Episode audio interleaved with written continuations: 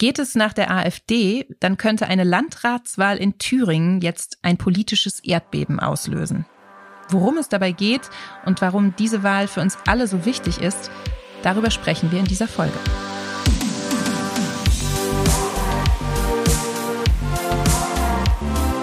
Willkommen zu Theory of Change. Wir sind Katrin Beushausen und Antonia Becher. Das ist der Podcast, in dem wir über Politik sprechen und wie wir sie verändern können.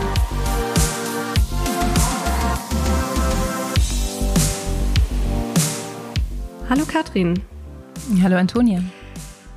Wir reden ja hier im Podcast sonst über große EU-Pläne, über Ölembargos oder die Blockaden der deutschen Klimapolitik. Und heute wollen wir so ein bisschen äh, nischiger vorgehen. Ähm, es wirkt zumindest erstmal so, denn wir reden heute über die Landratswahl in Sonneberg in Südthüringen. Im schönen Südthüringen, genau.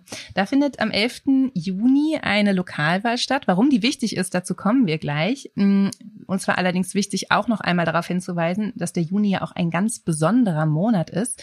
Diesen Monat ist nämlich weltweit Pride Month. Genau, äh, das heißt, es wird weltweit queeres Leben gefeiert, aber es soll auch, der Monat soll auch dazu dienen, dass auf bestehende Ungerechtigkeiten, die queeren Menschen immer noch begegnen, aufmerksam gemacht wird.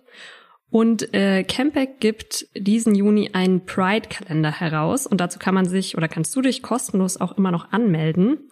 Ähm, wenn du dich anmeldest, bekommst du jeden Tag im Juni eine kurze E-Mail zum Thema LGBTQIA ähm, mit kurzen Infos, zum Beispiel, wofür diese Abkürzung überhaupt steht oder äh, warum manche Menschen sich äh, mit ihrem Pronomen zum Beispiel vorstellen. Es gibt aber auch lustige Inhalte oder Ausmalbilder für Kinder zum Thema. Also ganz vielseitig und bunt, genau wie der Pride Month selbst. Wenn ihr also diesen Monat ganz im Sinne des Pride Month begehen wollt, dann meldet euch gerne für diesen Newsletter an. Der endet auch zum Ende des Monats. Äh, wir packen euch den Link natürlich in die Show Notes oder ihr geht auf campact.de, um euch dort direkt anzumelden. Während ihr euren Newsletter lest, könnt ihr dann aber auch noch verfolgen, was in Südthüringen passiert im Kreis Sonneberg. Genau, denn dort könnte am 11. Juni erstmals bundesweit die AfD einen Landratsposten stellen, denn es ist Landratswahl. Und wenn ihr euch jetzt fragt, was ist eigentlich ein Landrat? Hold that thought. Wir sprechen gleich ein bisschen ausführlicher darüber, was das bedeutet. Was aber total zentrales ist, dass das das erste Mal in der Bundesrepublik wäre, dass die AfD einen solchen Posten besetzt. Und damit ist es ein ziemlich zentraler Baustein für das, was wir als eine Strategie der AfD wahrnehmen, sich zunehmend zu normalisieren und Fuß zu fassen in unserem politischen System. Genau, und sich als eben ganz normale, demokratisch wählbare, harmlose Partei darzustellen.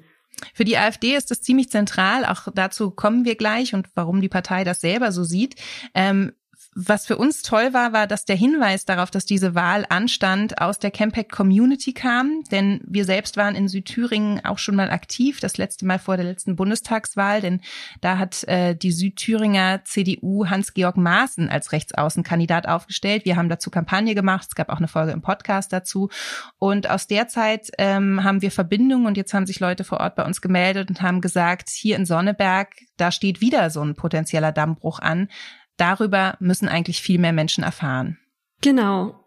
Und äh, wir dachten, eine Podcast-Folge dazu ist äh, schon mal ein ganz guter Start, damit da möglichst viele Menschen drüber erfahren. Und ähm, deswegen wollen wir nochmal nach Sonneberg reinzoomen und gucken, was da in Sonneberg und Südthüringen ähm, aktuell los ist. Wir wollen aber auch gucken, warum das Ganze für uns alle eben wichtig ist äh, Hashtag Normalisierungsstrategie. Und wir wollen äh, natürlich gucken, was können wir jetzt noch vor dieser Wahl machen? Wie können wir diesen AfD, ersten AfD-Landrat vielleicht noch verhindern? Also, schnallt euch an, die Reise geht los nach Südthüringen ins schöne Sonneberg.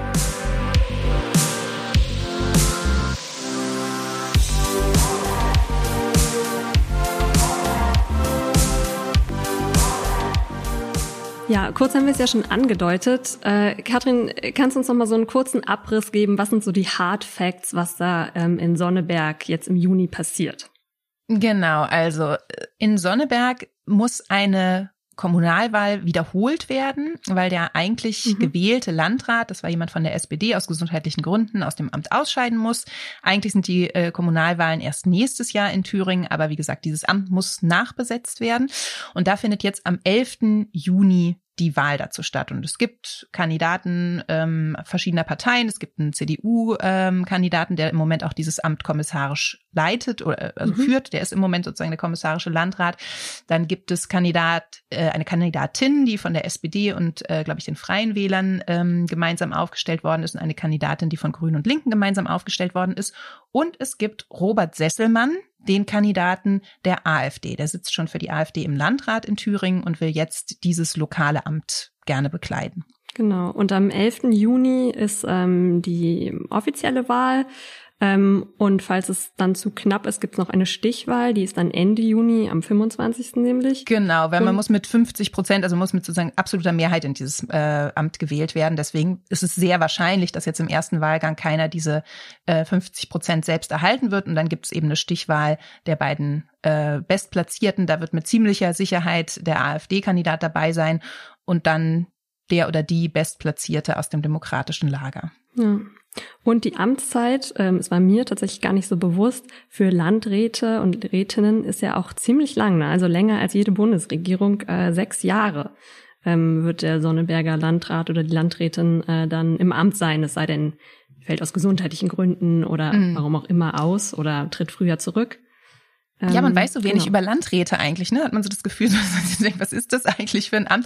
Und letztendlich ist es, glaube ich, auch keins mit politischem Glorienschein, sondern es ist so eine Art oberster Beamter, oberste Beamtin im Landkreis, aber damit natürlich doch mit einer gewissen Macht ausgestattet. Also das heißt sozusagen weisungsbefugt für große Teile der Angestellten ähm, im mhm. Landkreis.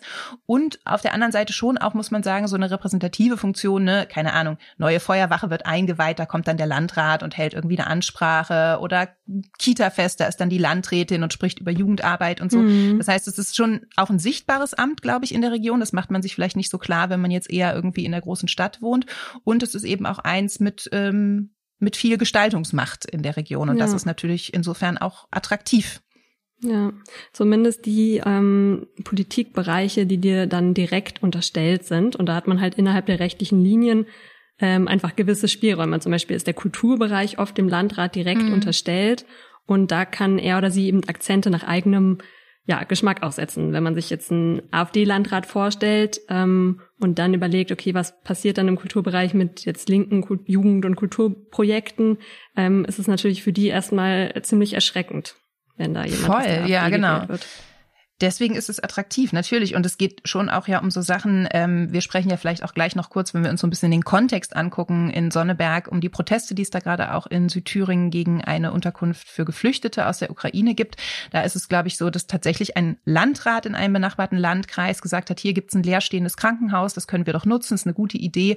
Und die AfD macht jetzt gerade mit massiven, äh, oder nicht nur die AfD, die überhaupt Rechte in der Gegend machen mit massiven mhm. Protesten dagegen mobil. Aber es gibt eigentlich sozusagen diese Gestaltungsräume und Entscheidungsräume, die dieses Amt auch mit sich bringt. Und die sind eben sowohl in der Kultur- und Jugendarbeit als auch zum Beispiel in der Geflüchtetenarbeit ähm, relativ groß und damit eben auch ein politisches Feld, was die AfD gerne besetzen würde. Genau. Ich finde jetzt, nachdem wir uns nochmal die, also die Situation in Sonneberg angeguckt haben und so ein bisschen die Hardfacts zur Wahl, sollten wir nochmal gucken, Warum hat die äh, Wahl auch über die politischen Entscheidungen im Landkreis Sonneberg hinaus eine solche Bedeutung? Mhm.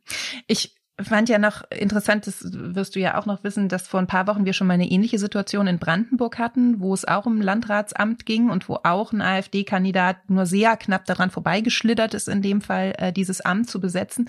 Und ich weiß noch, dass die erste Reaktion von Björn Höcke war, diesem Kandidaten äh, dort in Brandenburg zu gratulieren und zu sagen, das war ein super Ergebnis, da hat es jetzt nicht geklappt, aber der Staffelstab geht weiter nach Sonneberg, mhm. da sind am 11. Juni Wahlen.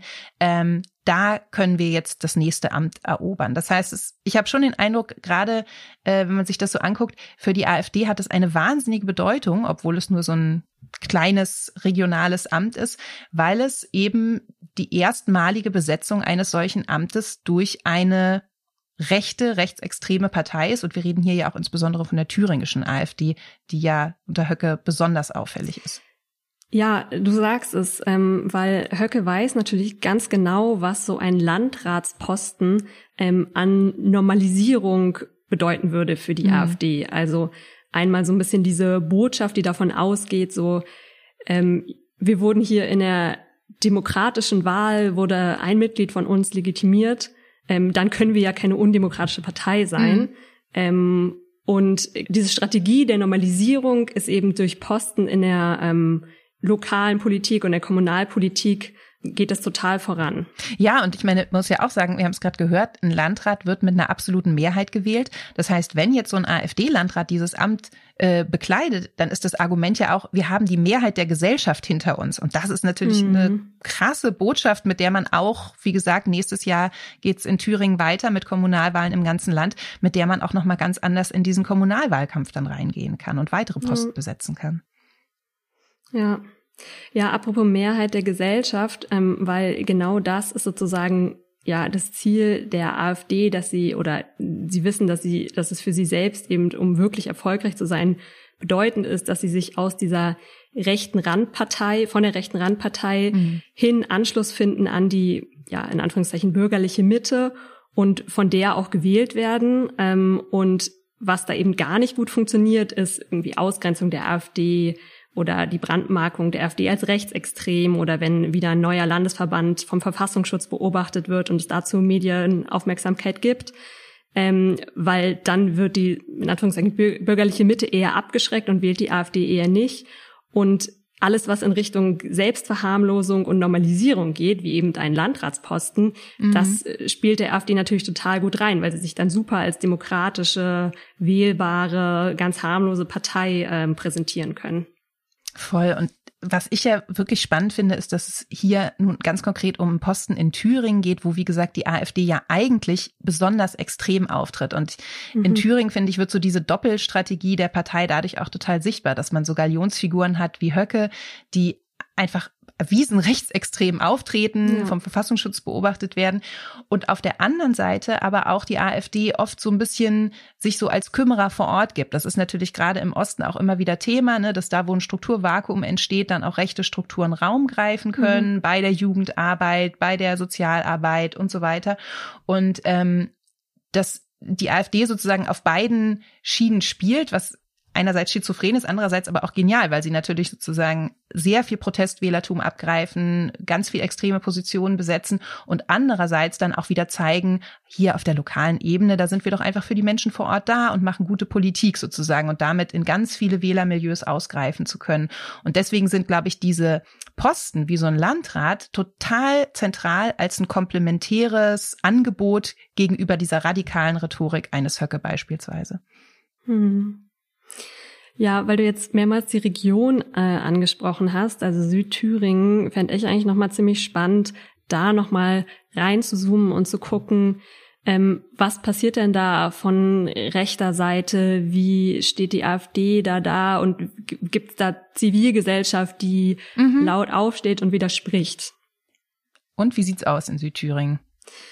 Ja, tatsächlich. Äh, ich habe mal so ein bisschen ein ähm, Medienscreening gemacht und mich auch mit Leuten unterhalten, die sich da ähm, besser auskennen in der Gegend, als ich es jetzt tue. Ähm, und äh, tatsächlich sind das ein paar Landkreise, also ähm, wir reden ja jetzt von Sonneberg, aber dann gibt's auch die benachbarten Landkreise, so wie Hilpokhausen, die seit Jahren immer wieder ähm, in den Medien sind durch sehr gut organisierte rechte Strukturen, äh, durch rechte Demos, durch, ähm, ich weiß nicht, wie viele Leute hier von den Hörerinnen dieses Rechtsrock-Musikfestival in Thema kennen, wo ja Tausende aus ganz Europa, zumindest vor Corona, immer noch angereist sind. Auch das ist in Südthüringen. Ähm, also es gibt sehr, sehr viel, ähm, ja, sehr organisierte rechte Strukturen und tatsächlich leider nicht viel organisierte demokratische Menschen, die da laut aufstehen und widersprechen, was natürlich auch äh, verständlich ist, weil es einfacher ist, wenn ich aus Berlin einen Tweet absetze mhm. und sage, ich bin gegen Nazis, als wenn ich da wohne in einem Dorf und das meine ganzen Nachbarn sind und ich weiß, dass ich irgendwie in der Minderheit bin. Aber ähm, ist das nicht eigentlich, also ich meine, das ist ja für uns auch der Grund, warum wir jetzt hier darüber reden, weil eigentlich ist es ja eine furchtbare Vorstellung. Da hat man Rechtsextreme, die sich, die versuchen, so eine Region zu kapern und machen es total hart für die Leute, die anders ticken, die sich für Demokratie einsetzen wollen, da überhaupt dem was entgegenzusetzen. Also man muss das auch ganz klar sagen, wer in der Region sich irgendwie ein Plakat gegen Nazis ins Fenster hängt, der wird möglicherweise auch zum, An zum Angriffspunkt, genau. Und dass es aber deswegen doch so entscheidend ist, dass wir jetzt nicht irgendwie da weggucken und sagen, na ja, ist halt irgendwie sie Thüringen Landratswahl interessiert uns nicht, sondern begreifen, dass das da gerade ein echt harter Kampf gegen das mhm. Erstarken der Rechten ist und dass es total wichtig ist, dass die auch Aufmerksamkeit dafür bekommen und dass gerade ja. diejenigen, die jetzt sich dort einsetzen, weil sie als politische Parteien andere KandidatInnen aufstellen, die sich engagieren, weil sie in der äh, demokratischen Jugendarbeit was machen, in der Kirchenarbeit was machen, die sich vielleicht irgendwie vor Ort für den Gemeindetreff, der nicht von den Rechten unterwandert wird, einsetzen oder Kirchen, die vor Ort irgendwie was tun, dass die einfach auch Rückhalt bekommen und merken, ihre Arbeit wird gesehen. Denn natürlich ist es total bequem, sich irgendwie aus der Distanz mhm. irgendwie darüber aufzuregen, dass da Nazis so viel tun. Die harte Arbeit vor Ort machen wenige extrem engagierte und mutige Menschen und die brauchen eigentlich Aufmerksamkeit und Wahrnehmung von dem, was sie da tagtäglich leisten. Ja, ich finde, man kann sich noch mal einen äh, konkreten Konflikt angucken, wo die beiden Seiten so ein bisschen aneinander äh, geraten auch. Und zwar ähm, passiert das gerade in der äh, Kleinstadt Schleusingen, die ist ganz nah am Landkreis Sonneberg dran. Ähm, und da gibt es Woche für Woche gerade Demos von, ja, organisiert von ziemlich stramm rechtsextremen Leuten, ähm, die, die sich in der Szene ein bisschen auskennen. Den sagt vielleicht der Name Tommy Frank was. Das ist eine richtige Neonazi-Größe. Ähm, vor allem in Südthüringen aktiv und der hat ähm, dazu aufgerufen, da soll es nämlich eine äh, neue Geflüchtetenunterkunft geben in, in der Stadt, äh, in Schleusingen. Und da ähm, Apropos äh, Normalisierung, äh, organisiert von Rechtsextremen und leider ist es äh, tatsächlich immer größer geworden und da laufen mittlerweile, ja, ich würde sie ja sagen, es ist quasi die in Anführungszeichen bürgerliche Mitte, die da mitläuft und das ist natürlich im Sinne der Normalisierung, wenn man sagt, okay, wir demonstrieren hier alle gemeinsam, ist es natürlich ein ähm, ja ein richtiger Coup für die rechte Szene. Ähm, in Südthüringen. Was ich ja total entscheidend finde, ist, dass sagen, wenn jetzt die bürgerliche Mitte damit läuft, dass das ja auch einen Grund hat, nämlich, dass es irgendwie anscheinend gesellschaftlich akzeptierter ist, mit Rechten gemeinsame mhm. Sache zu machen. Und ich finde, da sind auch politische Parteien ganz klar in der Pflicht. Wenn man sich irgendwie anguckt, wie sich das in den letzten Jahren entwickelt hat, wie gerade auf kommunaler Ebene zum Beispiel immer wieder andere Parteien, ganz vorne mit dabei die CDU natürlich, auch mit der AfD zum Beispiel im äh, Kreisrat oder so gemeinsam abstimmt.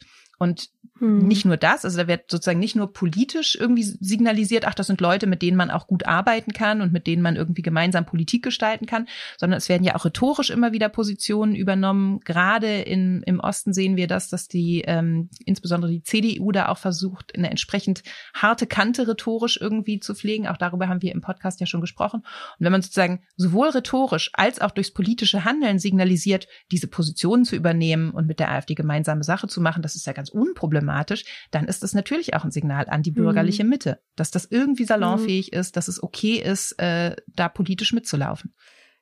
Ja, wobei man an der Stelle nochmal ähm, Props geben muss, auch an den Schleusinger Bürgermeister André Henneberg. Der hat sich nämlich äh, klar positioniert. Äh, er hat eine Gegendemo ähm, teilgenommen und bekommt leider seitdem Morddrohung. Also klare Positionierung, aber auch zu eindeutig einem hohen, ja auch persönlichen Preis. Mhm. Ja, und ich ähm, ja. möchte noch eine Sache sagen äh, zum, zu Schleusingen allgemein, ähm, weil du ja gerade meintest, äh, Annäherung, auch rhetorische Annäherung, vor allem äh, ja von CDU und FDP, ist so problematisch. Und ich finde Schleusingen da ein total gutes Beispiel, ähm, wo man sieht, dass die Ausgrenzung von Rechtsextremen äh, auch schon mal sehr gut funktioniert hat. Und äh, Schleusing hatte in der Vergangenheit sogar schon mal einen äh, Demokratiepreis für bekommen. Mhm. Und zwar hatte der ja eben schon erwähnte ähm, Neonazi Tommy Frank, der damals noch in der NPD war, der hatte den Plan, Schleusing zur sogenannten Frontstadt zu machen und das äh, dann verschiedene Vereine und so weiter einzutreten. Und ähm, als er das bei der Freiwilligen Feuerwehr versuchte, da haben sich äh, über 40 äh, Kameraden der Feuerwehr zusammengetan und haben gesagt, wenn Tommy Frank äh, Mitglied wird, dann ähm, treten wir aus.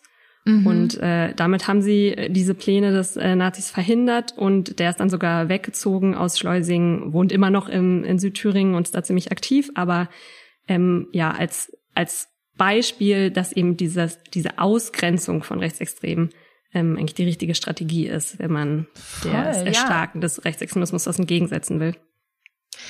Ja, aber das zeigt ja im Grunde genommen doch auch, wie es gehen müsste, ne? Dass sich dann so Feuerwehrleute mhm. irgendwie hinstellen und sagen, hier ist die Grenze, es ist total klar, wir wollen nicht, äh, dass hier wir von Rechten unterwandert werden, wir wollen irgendwie nicht gemeinsame Sachen machen, wir wollen hier keinen bekennenden ähm, Rechtsextremisten in unsere Kreise aufnehmen. Punkt. Total klare Haltung. Was finde ich ja in einem krassen Widerspruch steht zu dem, wie beispielsweise die CDU in den letzten Jahren agiert, Stichwort Brandmauer, die an ganz vielen Stellen bröckelt und die eben genau nicht diese klare Abgrenzung hinbekommt. Ja, total. Äh, ich, einige werden sich ja noch an äh, den FDP äh, Mann Kemmerich äh, erinnern. Der fand es 2020 ja gar nicht so schlimm, auch von Stimmen der AfD zum Ministerpräsidenten gewählt zu werden. Äh, ein krasser Dammbruch, ist ja daraufhin dann auch zurückgetreten, aber führt immer noch äh, die FDP-Gruppe ähm, an im, äh, im Thüringer Landtag. Voll, ja. genau. Und ich finde, also gerade nach diesem Skandal sieht man das ja auch, wie FDP und CDU im Landtag ganz gezielt immer wieder die Zusammenarbeit mit der AfD oder Zusammenarbeit ist ja sagen so ein umstrittener Begriff, aber die spielen ganz klar damit, dass sie mit der AfD zusammengehen könnten bei entscheidenden Themen, um sich politisch zu profilieren, ihre Ziele durchzusetzen und Druck auf die Minderheitsregierung von Bodo Ramelow zu machen. Ja. Und das kann man ja auch bei ein paar konkreten Gesetzen jetzt sehen, dass es da einfach Zusammenarbeiten gibt auf äh, landespolitischer Ebene. Ähm, es, Im Bereich Windkraft gab es da ähm, gemeinsame ähm, Gesetzesvorhaben, gendergerechte Sprache und jetzt äh, auch gerade zu so einem Spielhallengesetz, wo eben die rot-grün-rote Minderheitsregierung in Thüringen überstimmt wurde, durch ein gemeinsames Abstimmen von AfD, CDU und FDP. Ja, und das ist doch krass, oder? Und das ist auch, finde ich, so eine, man hat so richtig das Gefühl, die versuchen, wie viel geht eigentlich. Ne? Bei der Windkraft, da war es noch die Drohung, wir könnten da mit der AfD abstimmen, dann ist man in Verhandlungen mit der Landesregierung gegangen, das war die CDU-Fraktion.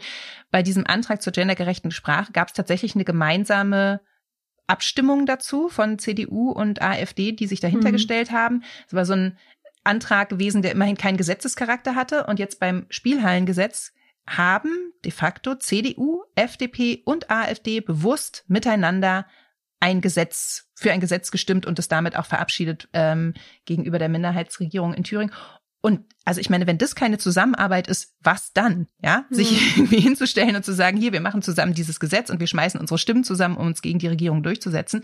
Das ist ja wo, also da sehe ich von einer Brandmauer leider wirklich überhaupt gar nichts mehr. Obwohl es der CDU-Parteitagsbeschluss ist, ne? Also sie haben ja gemeinsam entschieden, ja.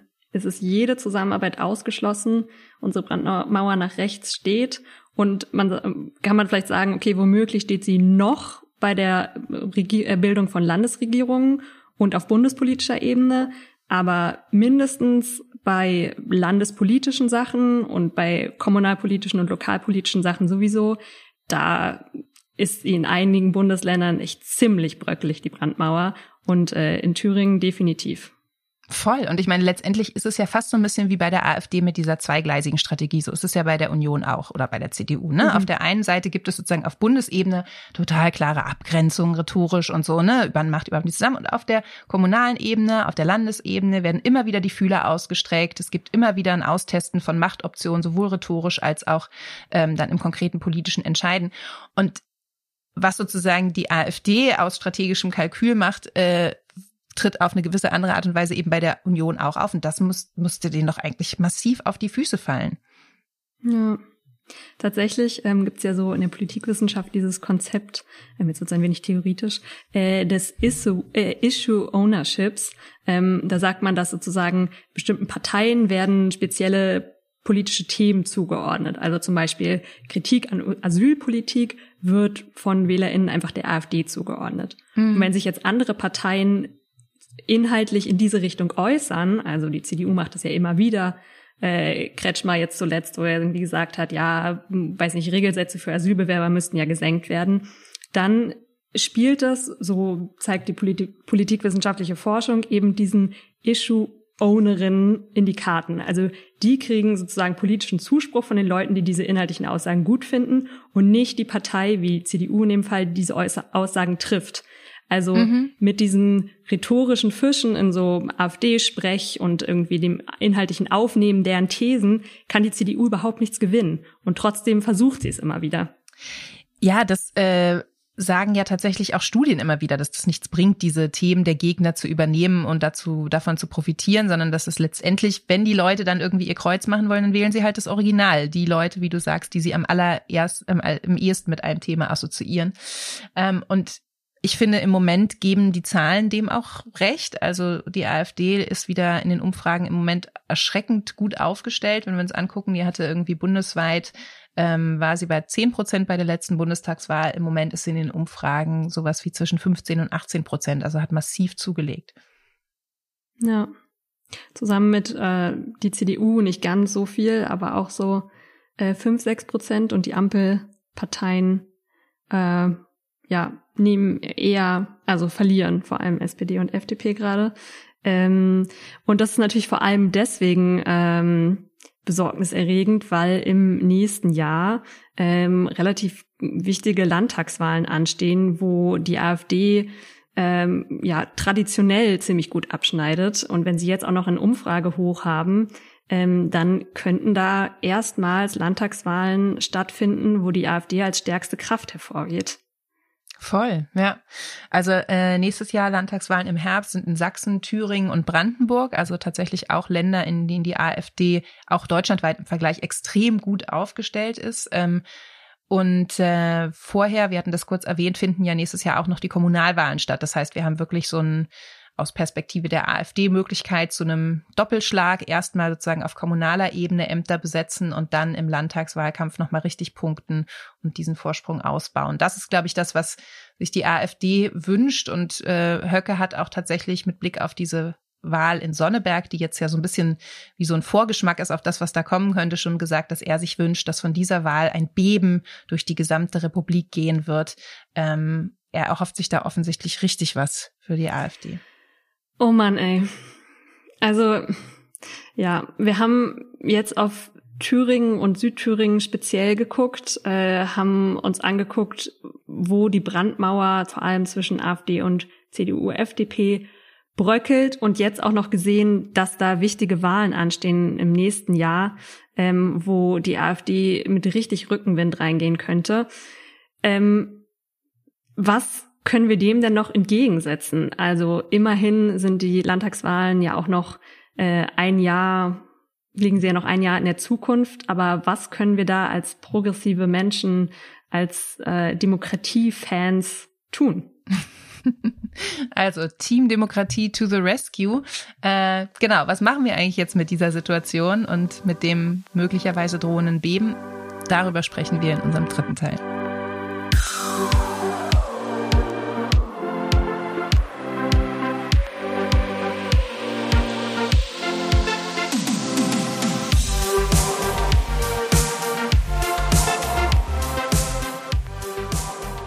Ja, ähm, das ist auf jeden Fall eine gute und total wichtige Frage, was da jetzt passieren muss. Und was auf jeden Fall ja keine Option ist, dass man sagt, das sind ganze Gegenden, die wir irgendwie verloren geben an die AfD.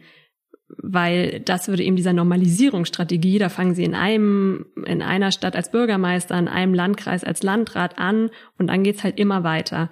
Also ähm, zu sagen, na ja, dann ist da jetzt ein AfD-Landrat, das ist ja nicht so schlimm, äh, ist auf jeden Fall was, was wir nicht machen sollten.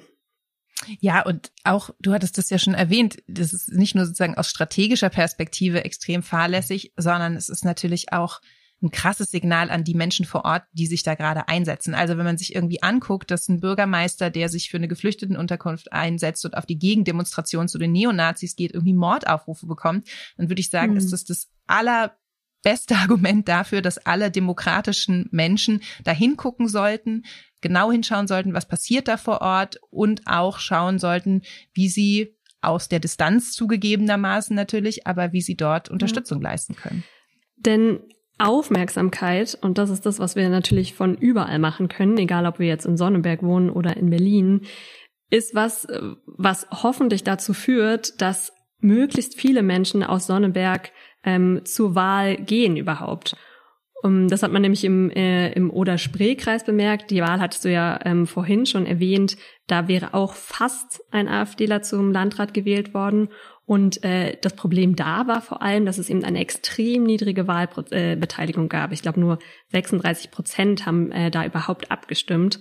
Und mit mehr Wahlbeteiligung, äh, mehr demokratischer Wahlbeteiligung, ähm, kann man natürlich verhindern, dass, dass der AfD-Mann da zum Landrat wird. Ja, genau. Es geht natürlich auch darum, die Wahlbeteiligung ähm, hochzutreiben. Die ist ja bei Lokalwahlen immer notorisch niedrig. Und deswegen haben wir auch als Campact gesagt, wir wollen das versuchen vor Ort. Und äh, wir wollen dafür sorgen, dass die Menschen in Sonneberg und im Landkreis wissen, um was es geht und dass sie eben vor allen Dingen auch zur Wahl gehen.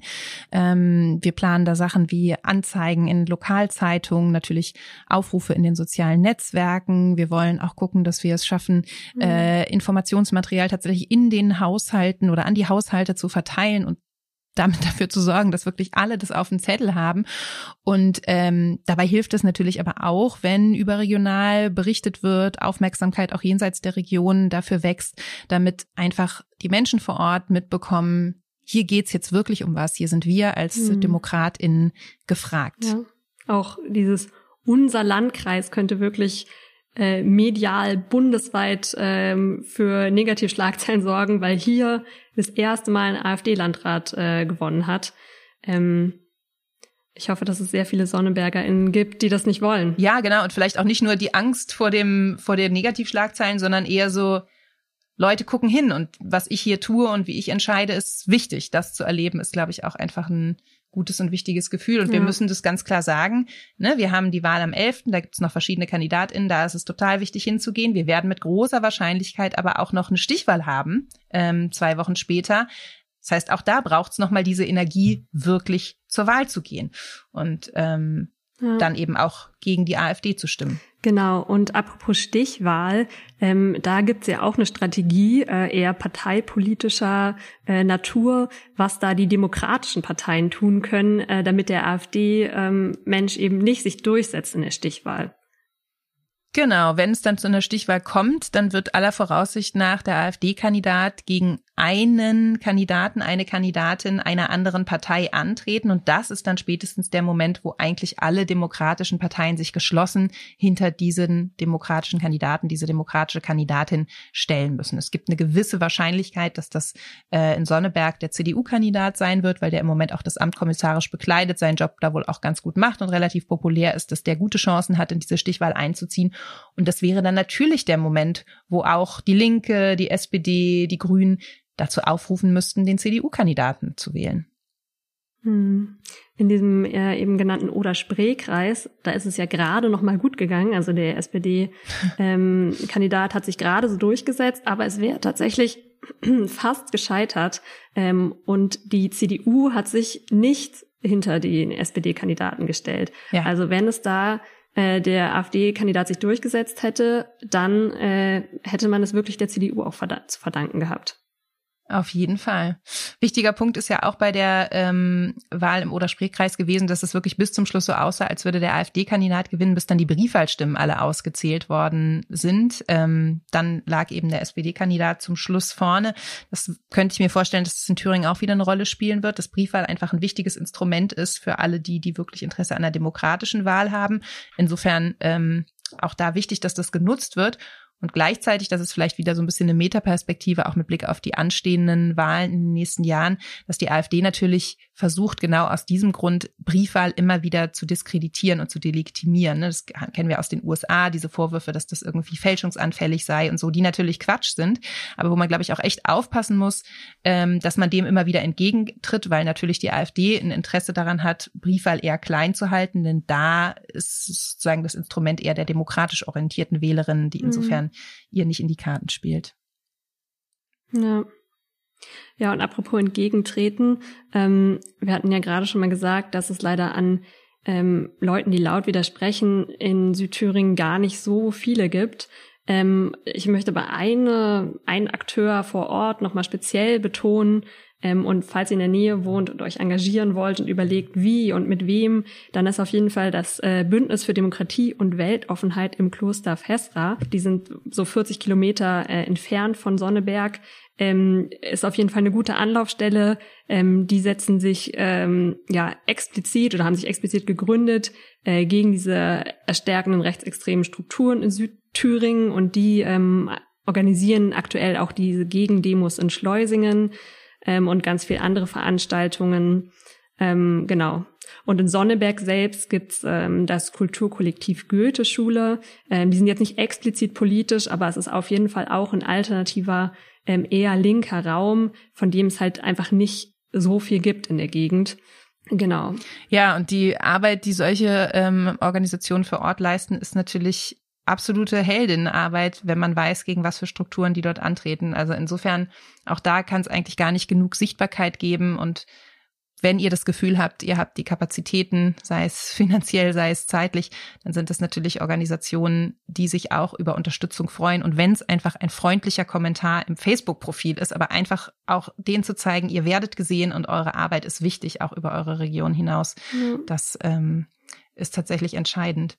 Genau, weil diese rechte Normalisierungsstrategie eben genau dann an ihre Grenzen stößt, wenn es äh, eine Zivilgesellschaft gibt, die laut aufsteht und die klar irgendwie benennt, wer ja Feind der Verfassung des irgendwie Liberalismus äh, ist und wenn es eben diese ganz klare Brandmauer auch gibt äh, von Seiten vor allem der CDU und FDP. Und die ist ja, wie gesagt, an einigen Stellen schon ziemlich in Frage gestellt und auch darauf lohnt es sich immer wieder hinzuweisen. Und eben nicht wegzuschauen. Sprich, im Gespräch mit dem lokalen Abgeordneten, auch wenn ihr vielleicht in Nordrhein-Westfalen wohnt oder in Hamburg zur Bürgersprechstunde geht, lohnt es sich immer mal bei der CDU und auch bei der FDP nachzufragen, warum die das eigentlich nicht richtig auf die Kette kriegen, sich da klar abzugrenzen und den Rechtsextremen entgegenzutreten. Denn diese Brandmauer wird nur dann aufrechterhalten werden, wenn es immer wieder öffentliches Interesse und Diskussion darüber gibt und wenn wir Bürgerinnen und Bürger aufstehen und sagen, das ist demokratische Pflicht, diese Brandmauer auch überall aufrechtzuerhalten.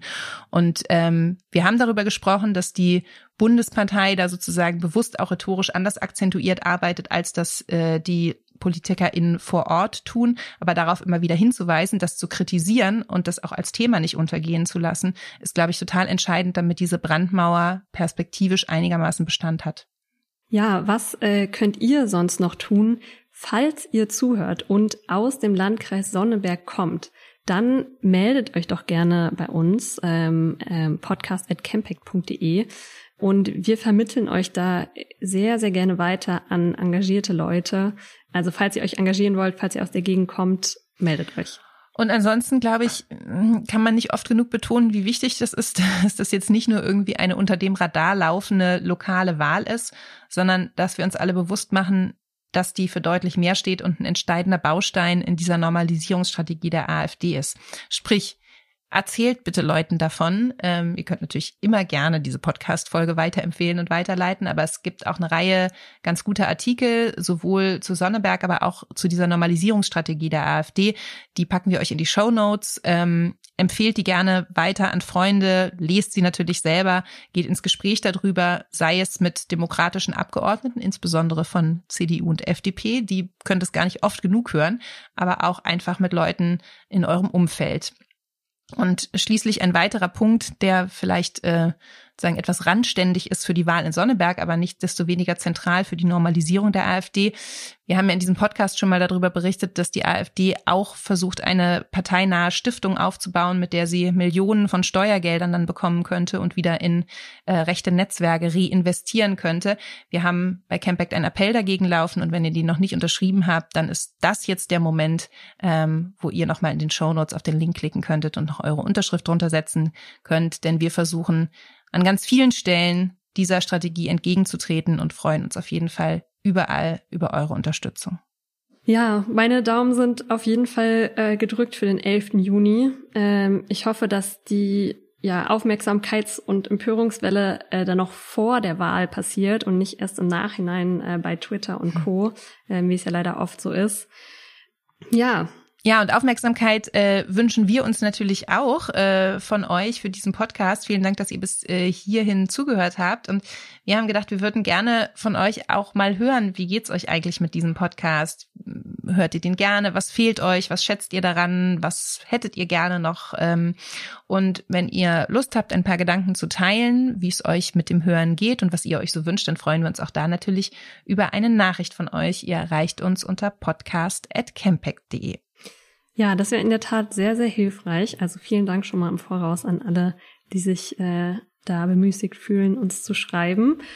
Und äh, ansonsten können wir, glaube ich, äh, für heute nur noch sagen, vielen Dank, äh, dass ihr mal wieder zugehört habt. Ähm, und wenn euch diese Podcast-Folge gefallen hat, dann abonniert doch gerne den Podcast, dann verpasst ihr auch die nächsten Folgen nicht. Ganz genau, denn wir hören uns wieder im Juli, vielleicht dann auch mit einem kurzen Update dazu, was da in Sonneberg passiert ist. Ich bin jetzt sehr gespannt auf den 11. Juni und auf die Stichwahl am 25.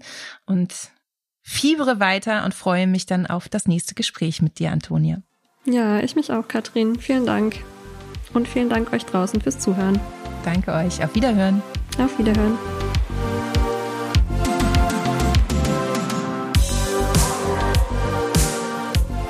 Of Change ist der Podcast von Campact, der Bürgerinnenbewegung für progressive Politik.